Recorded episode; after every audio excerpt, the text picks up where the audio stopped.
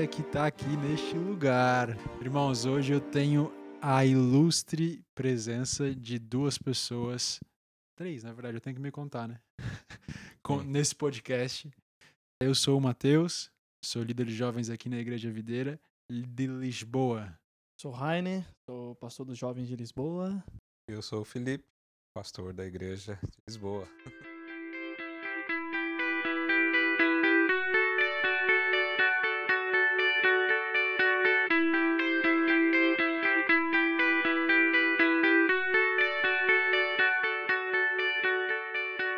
Pessoal, hoje nós queremos partilhar o terceiro episódio do nosso podcast, a falar sobre igreja.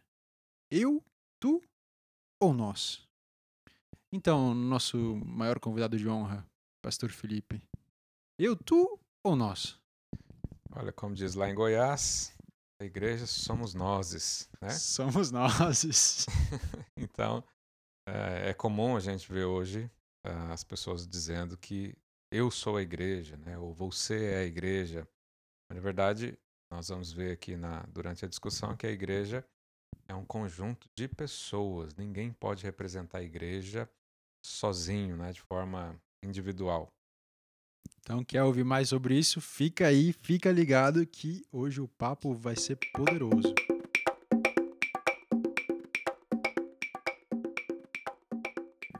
Então, o que é a igreja? Segundo a palavra, a primeira menção de igreja, quando Jesus fala que para Pedro, né, sobre essa pedra edificarei a minha igreja, a palavra igreja ali no grego chama-se eclésia ou eclesia. Desculpem para quem fala grego, porque eu não falo. Eclésia significa um povo junto com um propósito. Os romanos usavam muito essa palavra num, num sentido. Eu vou contar aqui uma história bem breve para vocês. Quando os romanos conquistavam uma cidade, eles não chegavam impondo quem eles eram, eles não chegavam impondo as leis romanas, tão somente com os cultos romanos, então eles tinham uma estratégia diferente, eles acabavam por entrar na cidade, eles, eles sugavam a cultura de cada nação. E como é que eles faziam isso de uma forma sem trazer rebelião para aqueles que tinham agora que se sujeitar ao governo romano. Afinal, era o um império, não é? Eles enviavam missionários, enviavam a eclésia. E essa eclésia estava lá com um propósito: entender como as pessoas viviam e transformar a cultura por dentro. Então era como se enviasse um médico e esse médico entendesse como a cultura funcionava. Enviava um advogado e entendesse como a cultura funcionava era uma, uma questão de influência. Né? Então, eles eram posicionados em várias uh, partes da sociedade, tanto no baixo clero, nas, nas áreas mais importantes, né? mandavam médicos, uh, legisladores, para trazer influência, mostrar o tanto que Roma tinha um estilo de vida superior e melhor do que todo mundo no, no tocante à cultura, filosofia, tecnologia, etc. Então essas pessoas eram influenciadores, né? E no final das contas, a, a população conquistada, eles queriam e clamavam por querer o, o título, né? Cidadão romano, porque era tão bom e né, eles queriam ter isso. E é engraçado Jesus colocar essa palavra aqui, sendo que os judeus viviam nesse contexto, dominado pelos romanos. Então, quando essa palavra está sendo escrevida aqui no Novo Testamento, Jesus falando que a igreja agora era eclésia, é esse sentido. Nós agora somos aqueles que estamos na sociedade, mas não sendo influenciados por ela. Pelo contrário, a influenciando para desejar uma cultura muito maior, muito melhor, que é a cultura do céu. E, e o interessante disso tudo é que Roma oferecia uma cultura superior, é o que o pastor Felipe estava a dizer, mostrando então para aquele povo local que existia algo melhor para viver e experimentar. Com isso, a proposta de Jesus era a mesma, né? Vocês vão levar a cultura do céu e vão mostrar para esse povo que há algo melhor para se experimentar. Isso é, é a igreja. E essa é a influência, né? Na verdade, eu acho que uma, uma palavra que descreve bem a eclésia é os, são os infiltrados. Ele se infiltrou, fingiu que era do povo, né, para trazer uma persuasão na prática né, do que, que é realmente um reino de verdade. É exatamente o que a gente faz. né? Nós estamos inseridos e infiltrados em todas as áreas da, da sociedade, política, na- na- nas filosofias, em tudo. Todos o o lugar tem sempre um crente. E o, o papel dele é mostrar tanto que o céu é bom, tanto que relacionar com Deus é bom. E se a gente realmente entende esse chamado, que é o que Jesus queria mostrar ali com os discípulos, olha, vocês vão ser treinados para isso. Então, o que, que nós fazemos aqui todo domingo? Treinamento. O que, que a gente faz lá na célula? Treinamento. Para quê? Para que eu e você sejamos eclésia nas ruas. Poderoso. E é vital entendermos aqui que a eclésia não era uma pessoa só que estava sendo enviada. Pelo contrário, era um grupo de pessoas. Então, a eclésia, quando foi anunciada, nunca foi uma pessoa só. E eu quero partilhar um pouco mais sobre isso aqui com vocês. Eu quero co- conversar aqui conosco. Tanto o propósito de Deus desde Adão nunca foi viver uma vida sozinho. Nós podemos perceber que, na verdade, desde a eternidade, né? antes de Adão. No céu, primeiro, Deus não vive sozinho. Nós aprendemos que Deus é triuno. Então, só ele já são três.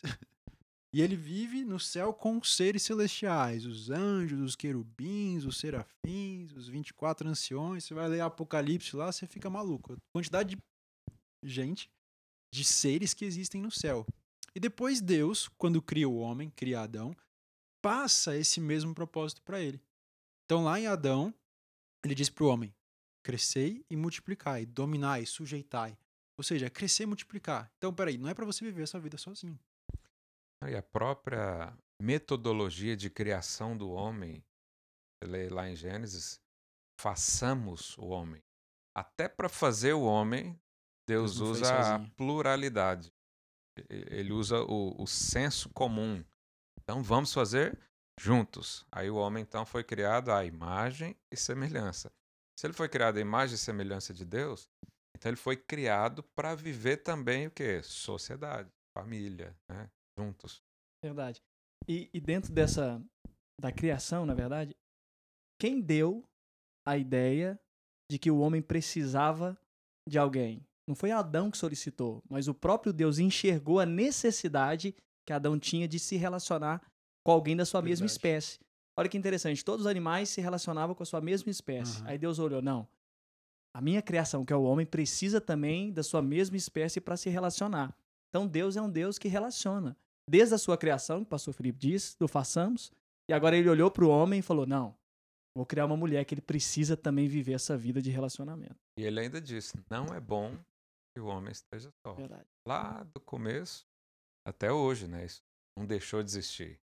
Então, a vida em conjunto de Deus não deixou de existir. O propósito do homem de re- relacionar entre si não deixou de existir. Então, nós estamos simplesmente fazendo o que é absolutamente comum, normal, proposital né, E bom. de Deus. E bom. Se era bom antes, continua sendo bom hoje.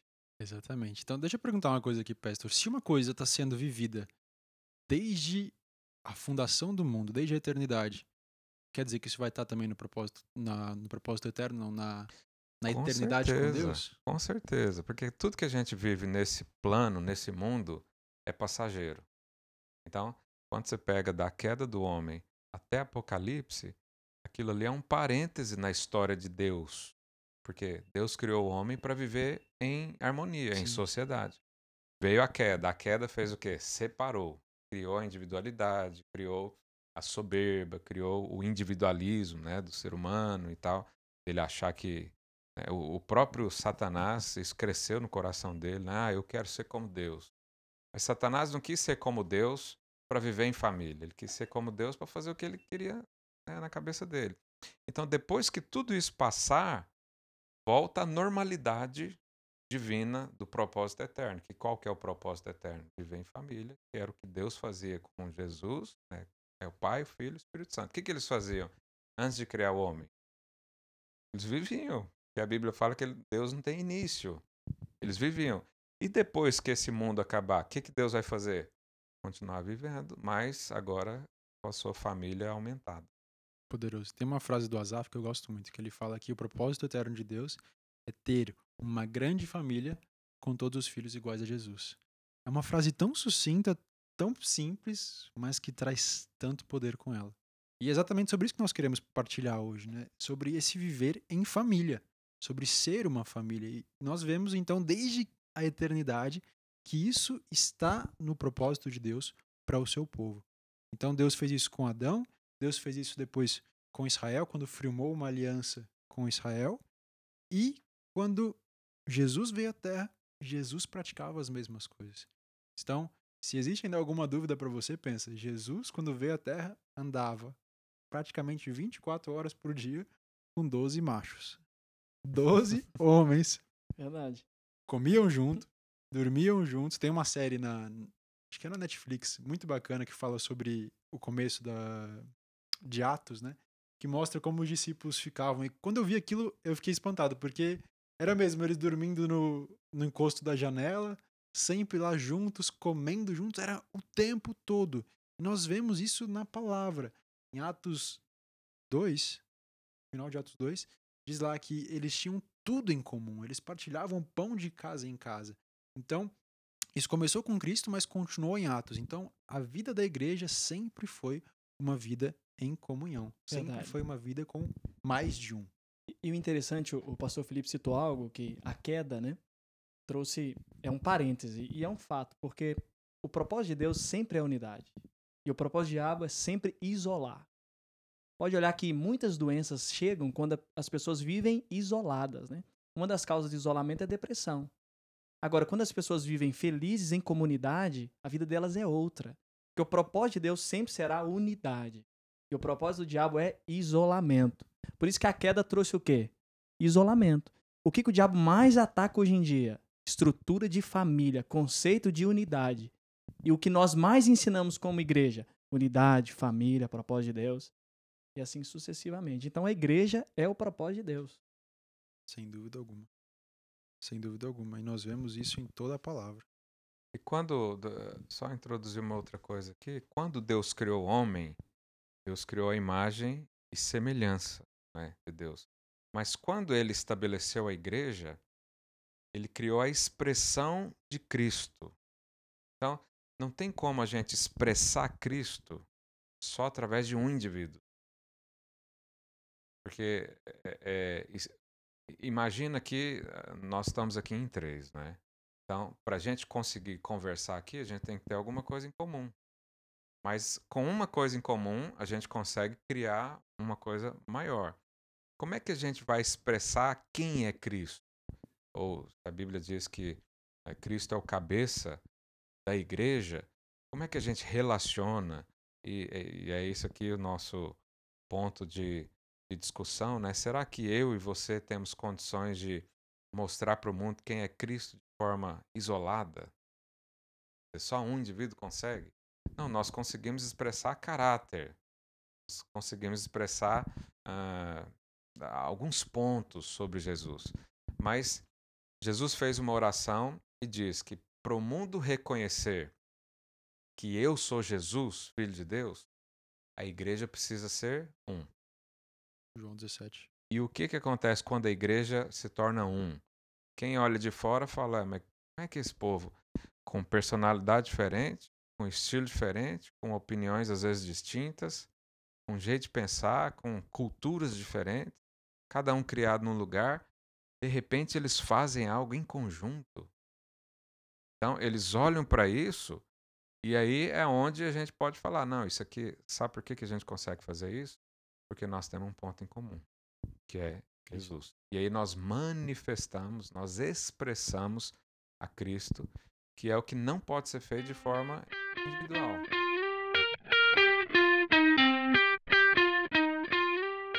Eu, eu lembrei agora da- de quando Jesus fala onde dois ou três estiverem reunidos, né? O interessante aqui é porque, a, se eu posso dizer assim, né, a manifestação plena da presença de Jesus é onde tem um? Não. Ele falou onde tiver dois ou três. Então, a fala de Jesus não é que é até três. Jesus está falando de uma vida plural.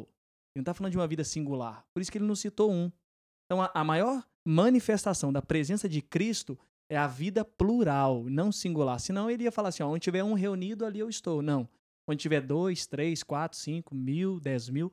Então, a vida da igreja é uma vida plural, completamente plural, é o que o pastor Felipe disse. A vida plural da igreja mostra para o mundo quem Cristo é. Agora, a minha vida sozinha pode mostrar o meu caráter, a, a, a minha forma de viver, mas para que o mundo veja plenamente a Cristo, é a vida plural da igreja que vai manifestar isso. É porque nenhum lugar no mundo, uh, em empresas, sociedades, governos, você vê unidade. Nenhum lugar. Você sempre vê unidade, sempre com interesse por trás. Agora, quando você vê gente unida, com alegria, com paz, com harmonia, que é uma coisa difícil, não, é uma palavra que é difícil você ver hoje em dia, harmonia. Então, Jesus disse isso, né? Onde tiver dois ou mais, eu estarei ali. Na verdade, esse eu estarei ali é, não é no sentido da sua presença, é, é, porque eu carrego a presença de Deus, você carrega a presença de Deus. Mas quando nós estamos juntos, ela se expressa, ela se expande, né? ela, ela toma um corpo. E aí que vem né, o sentido do corpo. Ela toma um corpo e ela mostra uma realidade que eu sozinho não consigo mostrar. Mas nós juntos conseguimos. Isso é forte, né? Atenção, irmãos, ninguém está dizendo aqui que nós não temos Cristo em nós. Pelo contrário, nós somos um com, com Jesus, nós temos Ele, nós experimentamos Ele no nosso individualismo, mas é impossível mostrar a totalidade de Cristo sendo só você e Deus. É impossível. É isso é o que, eu, que a gente diz, né? A, a, vida cristã ela tem duas faces, dois lados. Imaginar, dois lados da moeda. Primeiro lado é Cristo em mim. Cristo fez morada dentro de mim. Ele veio habitar no meu coração. O apóstolo Paulo fala que o, o que permanece em nós é a divina semente. Então Cristo veio habitar no meu coração. Essa é a primeira, a, a primeira face. Né? A segunda face é eu em Cristo. Cristo agora tem um corpo. Ele se tornou cabeça de um corpo e eu estou conectado a esse corpo. Então, se eu não tiver essas duas esses dois entendimentos na minha vida, que eu sou habitação de Deus, mas eu também trabalho junto com Deus, eu, eu estou inserido nele, nas movimentações dele, para onde ele vai eu vou. Não é o contrário. Né? Eu sei que Deus nos guia em todo caminho, mas nós somos guiados porque nós estamos nele, nesse corpo. Então é como uma asa de um avião. Então, se você, como cristão, tem só o entendimento que Deus está dentro de você, e só isso, não, Deus mora em mim, eu sou igreja, eu, eu tenho o Espírito, então eu estou bem na minha casa, onde o Espírito guiar eu vou, e toda aquela conversa assim, que parece bonita, mas não é. Mas peraí, e o corpo de Cristo? Imagina se você vê uma mão sozinha andando na rua. É um filme de Família terror. Adams. Família Adams, exato. É um filme de terror, você vai sair correndo. Por quê? Porque uma mão sozinha é, não faz nada, não tem vida. Então, a gente pega um dedo, corta e coloca no, em outro lugar, ele vai apodrecer, não vai ter vida. O lugar dele é no corpo. Então, tem muito crente fora do corpo achando que está abalando achando que está, uau, estou fazendo, é, Jesus me ama, e tudo isso é verdade. Jesus me ama, Ele está investindo na minha vida, eu cresço a cada dia. Tá, mas e aí, o que, nós vamos fazer com isso tudo? Jesus certa vez falou: Olha, meu pai trabalha até hoje e eu também. O que, que Deus está fazendo hoje, lá nos céus? A Bíblia fala então que o Senhor tem, está preparando algo, que é a Nova Jerusalém. Ele está preparando um lugar, ele está preparando um estilo de vida, ele está preparando. E essa preparação, e, e, entra em conjunto com Cristo, que também está preparando a sua noiva, isso fala do corpo. Se eu não tiver nisso, né? Se eu não tiver inserido no corpo, se a minha mão não está aqui conectada ao meu braço, ela não tem sentido, ela perde o propósito. Então, um cristão fora do corpo, ele está totalmente fora do propósito do trabalho de Deus. Então, quando alguém diz, não, é, Jesus é o meu líder, é, eu sou a igreja, não precisamos estar conectados, isso aí é uma, é uma questão institucional, isso aí não tem muita relevância. Na verdade, ele está criticando a obra que Deus governa. Não é o homem que faz, não é o homem que edifica a igreja. O Espírito Santo é que nos edifica. Né? Nós só temos a disposição de nos ajuntar, mas quando nos ajuntamos, quem cria essa unidade? como eu falei, é algo impossível para o homem. Pensamentos diferentes, caráter de repente diferentes, é, culturas diferentes, um monte de coisa diferente. Como é que gera unidade? É por causa do Espírito. Então, o Espírito Santo gera unidade porque isso é uma obra de Deus. E se é uma obra de Deus, eu estou dentro completamente. Verdade. É, é, aquele exemplo que eu gosto de citar do casamento. Você um dia vai casar com a sua esposa, com a sua futura esposa, e aí no dia do casamento você fala assim: olha, não quero casar com o seu corpo. Vou casar só com a cabeça.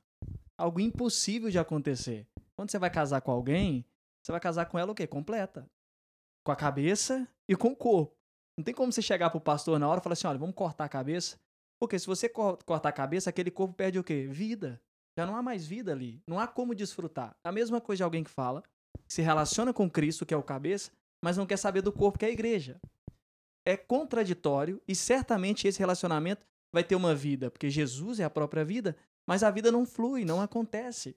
Por quê? Porque não tem o desfrute da, da vida completa, plena, não há o desfrute do corpo todo. Então, essa ideia, tem até uma canção do Fernandinho, né? Essa ideia de é, Cristo sim, igreja não, é coisa de gente mente fraca, é a ideia do cão. E literalmente é uma ideia do cão, cara. A verdade é, quem se relaciona com Cristo certamente se relaciona com o seu corpo, que é a igreja. Verdade. E tudo que a gente está falando está lá em 1 Coríntios 12, né? E tem um versículo que eu quero ressaltar aqui, que é 1 Coríntios 12, 14.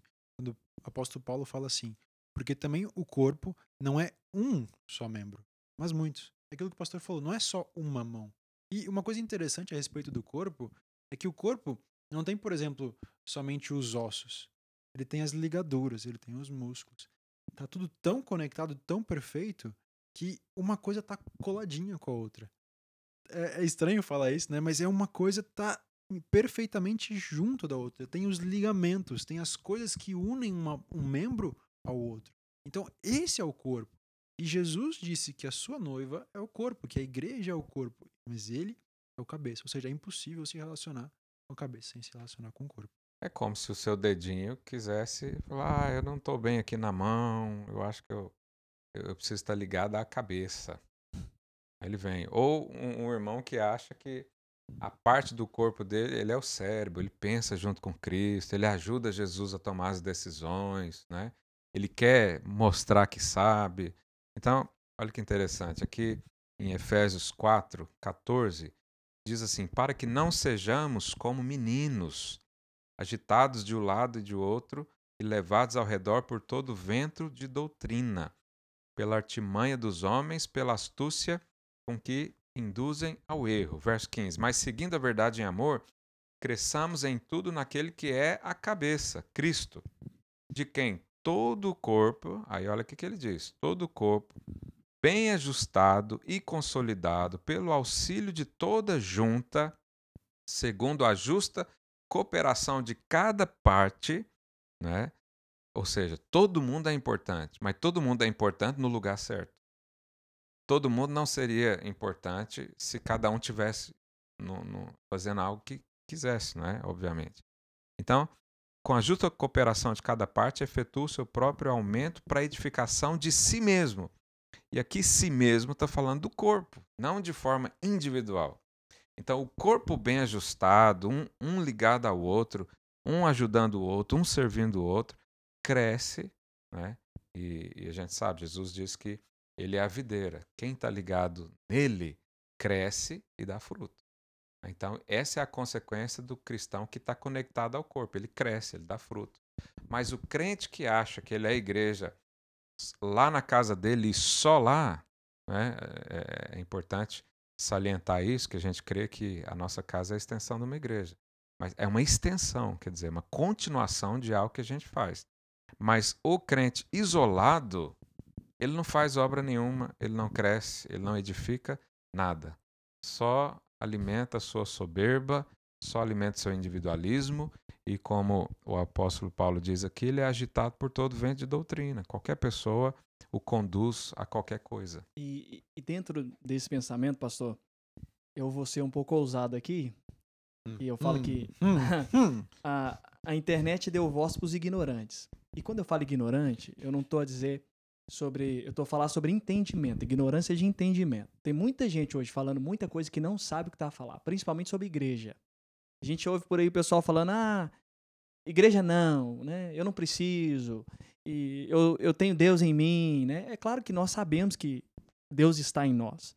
Mas tem muita gente falando coisas que não sabe o que está a dizer. E despreza toda a história de uma igreja. Olha, a, a igreja, ela começou em Jesus. E ela sempre viveu em comunidade. Os irmãos sempre viveram juntos. Sempre teve liderança na igreja. Olha, Jesus, olha os apóstolos, olha a história de toda a igreja até chegar no século XXI. Sempre houve lideranças, homens de Deus, ensino. É igual uma família. Na minha casa, como que é? Eu tenho os meus pais, tenho os irmãos. E hoje eu cresci, eu sou pai e eu tenho uma filha. Então toda a estrutura familiar, a liderança, a princípio, a ensino. E essa ideia tem sido atacada por irmãos que falam: não, nós não precisamos disso, nós andamos sozinhos, nós temos Deus em nós e o Espírito fala com a gente. Eu acho que isso é uma ideia muito equivocada e uma falta de compreensão bíblica e de análise histórica da igreja. A igreja, vou repetir, sempre viveu debaixo de unidade, sempre em comunidade e sempre com lideranças, pais e família. Refutar essa ideia, e é o que muita gente infelizmente está a dizer isso, é simplesmente fruto de uma frustração pessoal de algo que aconteceu, mas que nós não acreditamos que seja assim. Ah, e aqui em Efésios, antes do que eu li, ele diz, Efésios 4,11: E ele mesmo concedeu uns para apóstolos, outros para profetas, outros para evangelistas e outros para pastores e mestres, com vistas ao aperfeiçoamento dos santos, para o desempenho do seu serviço, para a edificação do corpo. Quer dizer, como é que a gente é edificado lá dentro da nossa casa? Óbvio que não. Deus usa pessoas para influenciar a minha vida, né? Como o pastor Rainer disse. Então, nós temos líderes, nós temos apóstolos, nós temos profetas. E aqui não fala de título, mas fala de função na prática. Nós temos mestres, nós, nós temos pastores. E o que, que essas pessoas fazem? Nos ensinam, nos moldam. Para que que é, por que, que é importante a gente ter contato e viver com essas pessoas? Porque sem elas, como diz aqui, não seremos aperfeiçoados e nem vamos edificar Nada. Vamos ficar como criança. O que, que criança faz? Passa o tempo só brincar e não faz nada sério né, na vida, infelizmente. Se nós pensarmos na igreja como a Nova Jerusalém, nós temos uma visão diferente, né? De cada ministério que existe na Bíblia, cada ministério que é mencionado. Os, os mestres, os profetas, os, uh, os apóstolos, todos eles têm um papel na construção de um edifício espiritual, que é a igreja. Tanto quando nós existimos, nós como membros de um corpo, cada um tem a sua função. E, e eu quero dizer algo que eu sinto aqui no meu coração para você que está nos ouvir. Às vezes, você tá aí e tá fora de uma igreja local. Deixa eu te dizer, você como parte um membro, como membro num corpo, faz falta numa igreja local. Alguém tá a sentir falta de você. Porque quando, por exemplo, nós andamos assim e, e chutamos com o dedo mindinho no canto de alguma coisa, dói o dedo e você fala, você nem lembra para que, que o dedo mindinho serve até você chutar ele, né? Mas quando você toca ali, sente que dói. E, cara, cada membro, cada pedaço do nosso corpo tá ali por uma função. Por mais que algumas nós não entendamos o motivo, ele tá lá por algum motivo. Então, você que tá nos ouvir e por acaso tá aí com essa ideia de que igreja não é importante, deixa eu te dizer, você tá a fazer falta em alguma igreja ao seu redor. E, e, isso, eu tenho, eu confesso, eu tenho muita compaixão de irmãos que, que às vezes por frustrações, né, e algumas situações que podem ter acontecido, tenham se afastado da, da igreja, né, como um corpo, como, como família, né? Eu tenho muita compaixão mesmo, porque a gente sabe que algumas coisas acontecem, nós temos essa realidade. Mas o fato de você ter um problema dentro da sua casa não é o fato também de você abandonar a sua família. Uma coisa é uma coisa, outra coisa é outra coisa. Né? Então, esses irmãos que às vezes pensam assim, certamente grande maioria vem de frustrações, decepções e não aceitaram às vezes correção e agora saem dizendo que não precisa. Mas, como você disse, Mateus, não é assim. Nós podemos sim viver em família. E creia, meu irmão, você que está um pouco afastado, volte, porque tem uma família te esperando de braços abertos. E quando você, quando a gente faz a analogia do corpo humano, Imagina que você machuca sua mão. Qual que é o melhor lugar para ela é, resolver o problema dela? No corpo. Imagina se chega um médico e fala: Não, vamos tirar seu braço, vamos deixar ali um pouquinho. Na hora que a sua mão ficar curada, aí a gente põe de novo no corpo. Não faz o menor sentido isso. Então, se alguém teve um problema na igreja, se alguém teve um desentendimento, uma mágoa, alguma coisa, a própria igreja é o lugar onde ela vai ser curada. É onde Deus movimenta. É onde o Espírito trabalha. Né? É onde há sabedoria, onde há manifestação de dons, onde há pessoas com funções que podem nos ajudar, que podem nos é, investir na nossa vida. Então, sair de um, de um corpo achando que vai melhorar, vai fazer é o contrário, o efeito é o contrário.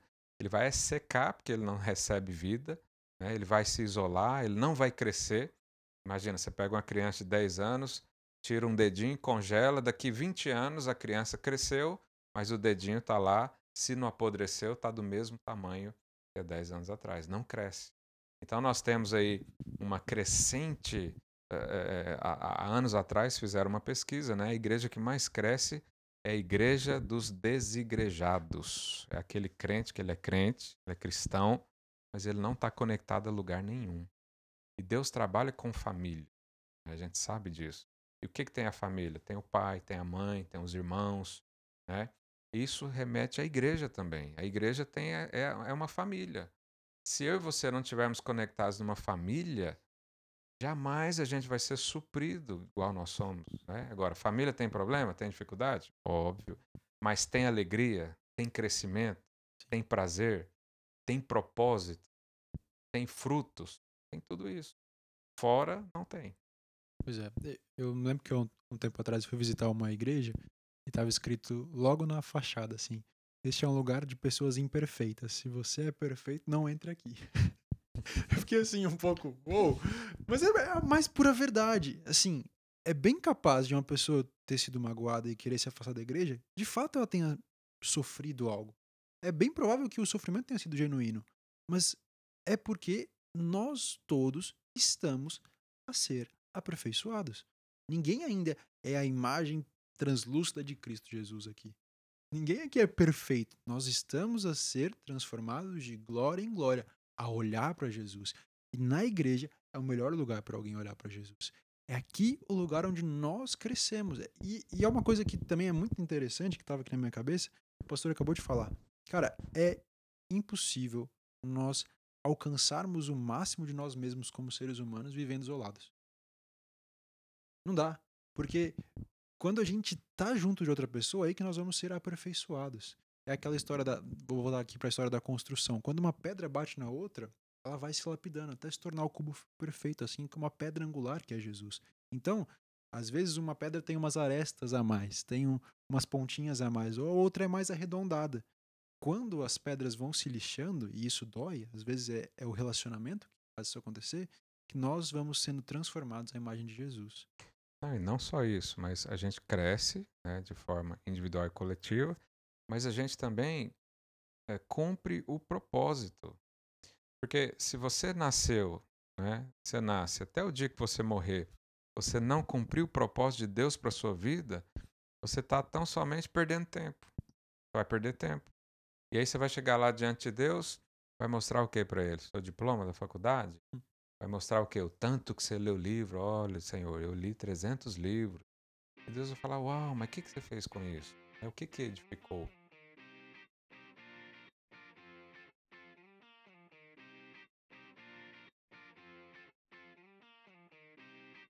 E é interessante dizer também que a Bíblia fala que as portas do inferno não prevalecem contra a igreja. Aqui não diz que as portas do inferno não prevalecem contra o cristão, contra o crente cheio do Espírito. Não diz isso. Diz a igreja. Então a igreja tem autoridade e representação, né? Isso foi dado para a igreja. Então você vê lá em Apocalipse, as palavras são sempre para a igreja, né? E algumas para o líder da igreja também. Jesus está trabalhando para edificar a igreja, o Espírito Santo está trabalhando para edificar a igreja. Os apóstolos deram a sua vida pela igreja. E nós? O que nós vamos fazer hoje? Nós vamos pegar tudo isso, jogar fora e falar: Uau, o Senhor morreu por mim, é muita graça, eu vou viver isso. Só isso, na verdade, é o início da vida cristã. É você saber que ele entrou em você.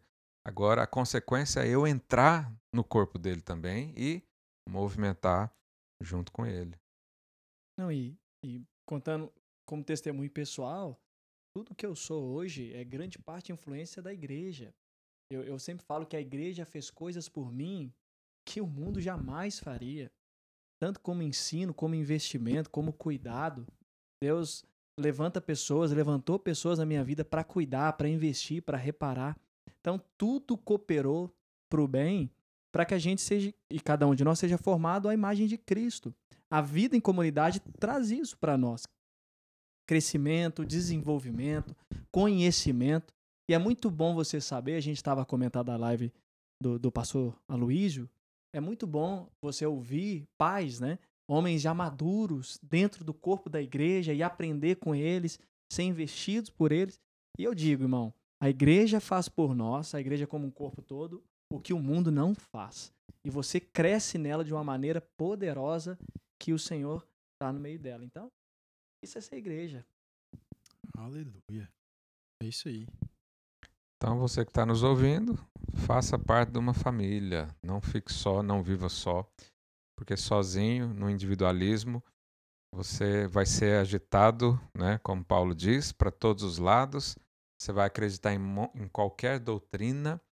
Você vai ser, né, vai, vai, vai ficar procurando pastores na internet e cada pastor tem né, uma expressão, então sua cabeça vai virar um, um, um ninho de, né, de confusão. Você precisa estar numa família, onde você tem um pai, onde você tem lá os seus irmãos, onde você os encontra toda semana. Isso vai edificar, com certeza, a sua vida. Vou dar só um último exemplo. Quando eu lembro uma vez que, no final da escola, uns, uns rapazes do inimigo queriam me bater, né? e a primeira coisa que eu fiz foi o quê? Chamar os meus amigos. Quando os meus amigos chegaram, nenhum daqueles inimigos tentaram colocar a mão em mim. Por quê? Porque eu tinha uma família. E a família cuida de mim e me guarda.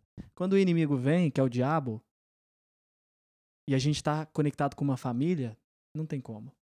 Não tem como. Porque a gente tem pessoas que vão ombrear com a gente. Se você cair, você tem uma mão que vai lá e te levanta. Então, o que eu deixo para você também que nos ouve é isso. Se conecte a uma família, que é muito importante. Esteja perto, junto e creia que é o melhor lugar que você deve estar. A igreja online é uma benção, mas ela não substitui o nosso vínculo presencial de ser uma família. Você até pode viver experiências espetaculares com Jesus no seu quarto quando fecha a porta, mas há experiências reservadas e unicamente separadas para a vida na igreja se conecte a pessoas, viva relacionamentos profundos com pessoas e experimente o melhor que Deus tem para você através da sua igreja local.